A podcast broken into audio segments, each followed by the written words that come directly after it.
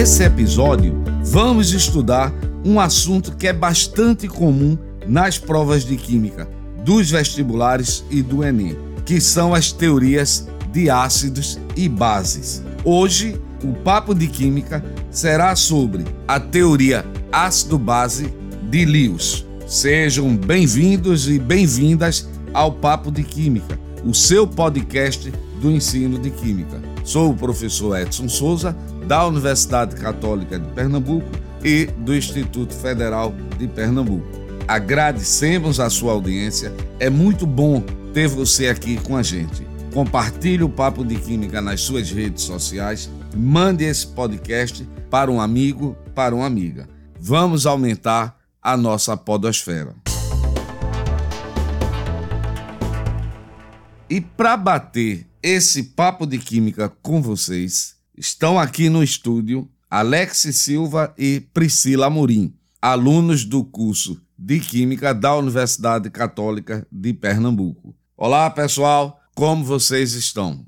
Olá, galera, eu sou Alex. É uma grande alegria, é muito legal ter vocês aqui conosco. Gente, mande suas sugestões para o nosso e-mail podcast@papodequimica.com. Oi, oi pessoal, eu sou Priscila Morim e é muito bom contar com sua audiência. Não se esqueça de clicar no botão seguir para receber um aviso quando for publicado o um novo episódio, hein? Bom, gente, já sabemos da importância e das aplicações dos ácidos e bases na vida moderna. Por isso, a gente deve conhecer diferentes teorias de ácidos e bases. Estudamos lá no episódio anterior os conceitos de Arrhenius e de Bronsted-Lowry, e hoje vamos fechar esse ciclo com o conceito de ácido base mais abrangente, que é o conceito de Lewis. Ah, não esquece que lá na descrição do episódio tem um link para você baixar um arquivo. É importante que você acompanhe os exemplos analisados com o arquivo do seu lado. Pessoal, vamos analisar agora o conceito ácido base mais geral e abrangente, que é a teoria de Lewis. Segundo Lewis, ácido é toda substância que recebe um par de elétrons. E base é toda substância que doa um par de elétrons. Esse conceito ácido-base é mais abrangente que os demais, pois não há limitação de estar em presença da água ou solução aquosa, liberar como cátions íons H+, ou o ânion ou H-, nem doar ou receber H+. Repetindo, Ácido é toda substância que é capaz de receber um par de elétrons e a base é uma substância que é capaz de doar um par de elétrons. Mas agora eu tenho uma questão para vocês. Como identificar se uma espécie química é uma base de Lewis? Gente, é muito fácil identificar se a espécie química é uma base de Lewis. Como uma base de Lewis é uma espécie química que doa elétrons, ela deve ter disponibilidade de elétrons. Podemos identificar quem tem elétrons disponíveis, lembrando que os ânions eles são espécies químicas que têm carga negativa, indicando que apresentam elétrons disponíveis. Portanto, eles são bases de Lewis. E os átomos, após completarem o octeto, apresentam elétrons livres disponíveis para doarem. Então, também são bases de Lewis. Nas reações orgânicas, as bases de Lewis, por apresentarem disponibilidade de elétrons, elas são consideradas reagentes nucleófilos ou nucleofílicos. Então, para não esquecer, anota aí os principais casos de espécies químicas que são bases de Lewis.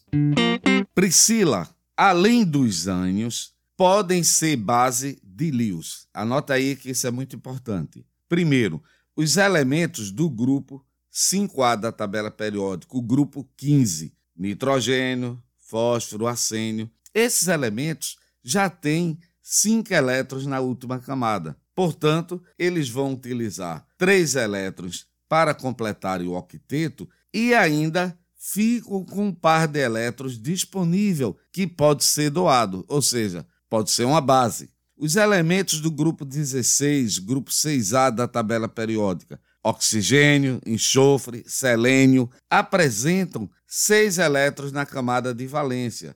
Então, vão fazer duas ligações para completar o octeto, e aí, pessoal, vão ficar com dois pares de elétrons que podem ser doados, ou seja, grupo 6A, base de Lewis. E, por fim, os elementos do grupo 17, o grupo 7A, flúor, cloro, bromo e iodo, esses caras já têm na sua camada de valência, na última camada, sete elétrons. Portanto, vão fazer uma ligação para se estabilizarem e ficam com três pares de elétrons que podem ser doados. Se liga aí, hein? Grupo 5, 6 e 7. Mas agora, Alex, e como nós podemos identificar um ácido de Lewis?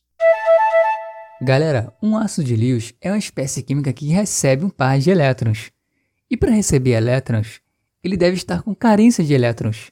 A gente pode identificar quem precisa ganhar elétrons, lembrando que 1. Um, os cátions são espécies que são deficientes de elétrons, então são ácidos de Lewis. 2. Átomos que estão com o octeto incompleto se estabilizam com 6 elétrons e podem ainda receber um par de elétrons, portanto, também são ácidos de Lewis.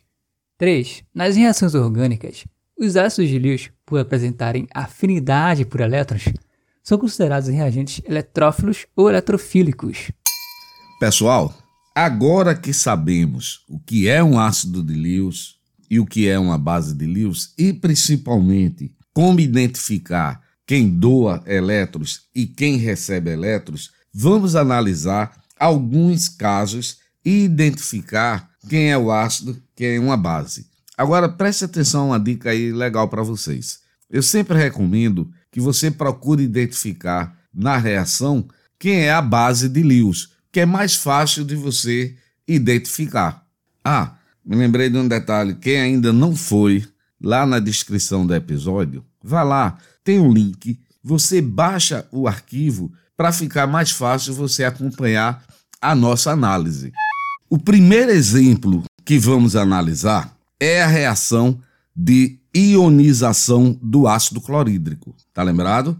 Mas vamos relembrar. O HCl reagindo com a água, H2O, produzindo o íon hidrônio H3O+, mais o íon cloreto, Cl-, ok? HCl mais H2O, produzindo H3O+, mais Cl-.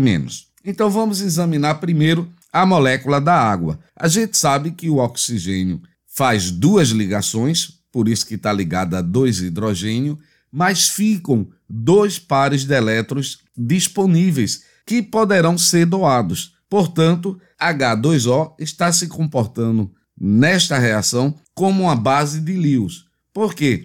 Tem elétrons disponível e vai doar dois elétrons para o íon H+. Porque lembre-se, no HCl, essa ligação é quebrada e o cloro fica com um par de elétrons, por isso que formou o cloreto.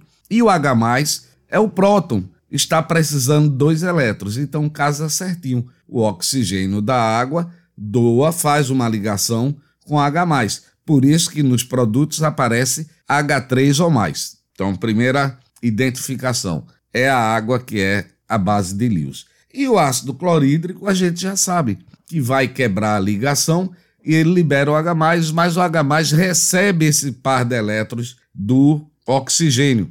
Então o HCl está recebendo um par de elétrons, portanto, é um ácido de Lewis. Então, resumindo, na reação de ionização do ácido clorídrico, a água é a base de Lewis e o HCl, o ácido clorídrico, é um ácido de Lewis. É tranquilo, gente. Pessoal, vamos agora analisar o exemplo da reação do cloreto de alumínio com o íon cloreto.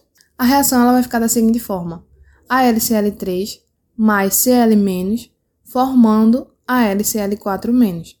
De início, podemos afirmar que o ânion cloreto, Cl- é a base de Lewis, pois os ânions têm disponibilidade de doar elétrons. Logo, o cloreto de alumínio, AlCl3, é o ácido, que pode ser explicado porque o alumínio está com três pares de elétrons compartilhados, com três átomos de cloro e assim ele ainda tem disponibilidade para receber um par de elétrons, completando assim o octeto e formando o íon AlCl4-. Bom, gente, resumindo, o íon cloreto, Cl- é a base de Lewis, e o cloreto de alumínio, AlCl3, é o ácido de Lewis. E aí, conseguiu entender? Vamos analisar agora a reação da metilamina com o ácido clorídrico. A metilamina é representada pela fórmula CH3NH2. Ela vai reagir com o ácido clorídrico, o HCl, produzindo o íon metil, amônio, CH3NH3+, e o íon cloreto, Cl-. Podemos logo afirmar que a metilamina é uma base de Lewis, pois o nitrogênio possui um par de elétrons livre, doando esse par de elétrons para o HCl. No HCl, a ligação hidrogênio-cloro é quebrada com cloro, ficando com par de elétrons da ligação, formando o íon cloreto, Cl-. E o hidrogênio fica lá sem elétrons, na forma do íon H+. O HCl é o ácido de Lewis, pois o íon H+, é apenas o próton que precisa de dois elétrons para se estabilizar, recebendo o par de elétrons livres do nitrogênio. Gente, com esse último exemplo de uma mina, eu lembrei aqui de um odor desagradável de um peixe em decomposição, sabe? Esse odor desagradável é devido à presença de algumas substâncias alcalinas, dentre elas a piridina, que é uma amina. Esse mau odor ele pode ser eliminado com a reação de neutralização entre a piridina e o vinagre, que é uma solução de ácido acético, que vai resultar em compostos sem o mau odor. E aí, se ligou? Bem, pessoal, chegamos ao final de mais um episódio do Papo de Química. Nesse episódio, estudamos a teoria ácido-base de Lewis. Aprendemos como identificar uma base de Lewis, como identificar um ácido de Lewis e o que são reagentes eletrófilos nucleófilos. Convido todos vocês para que sigam o Papo de Química, compartilhem com seus amigos, compartilhem nas suas redes sociais. Tchau, tchau, pessoal. Valeu, gente, muito obrigado. Não esqueça de clicar no botão seguir para receber um aviso quando for publicado um novo episódio. Visite também o nosso site www.papodequimica.com. Até o próximo episódio e tchau! Mandem suas sugestões para o e-mail podcast@papodequimica.com. Ele aparece na descrição de cada episódio. Tchau, tchau, pessoal!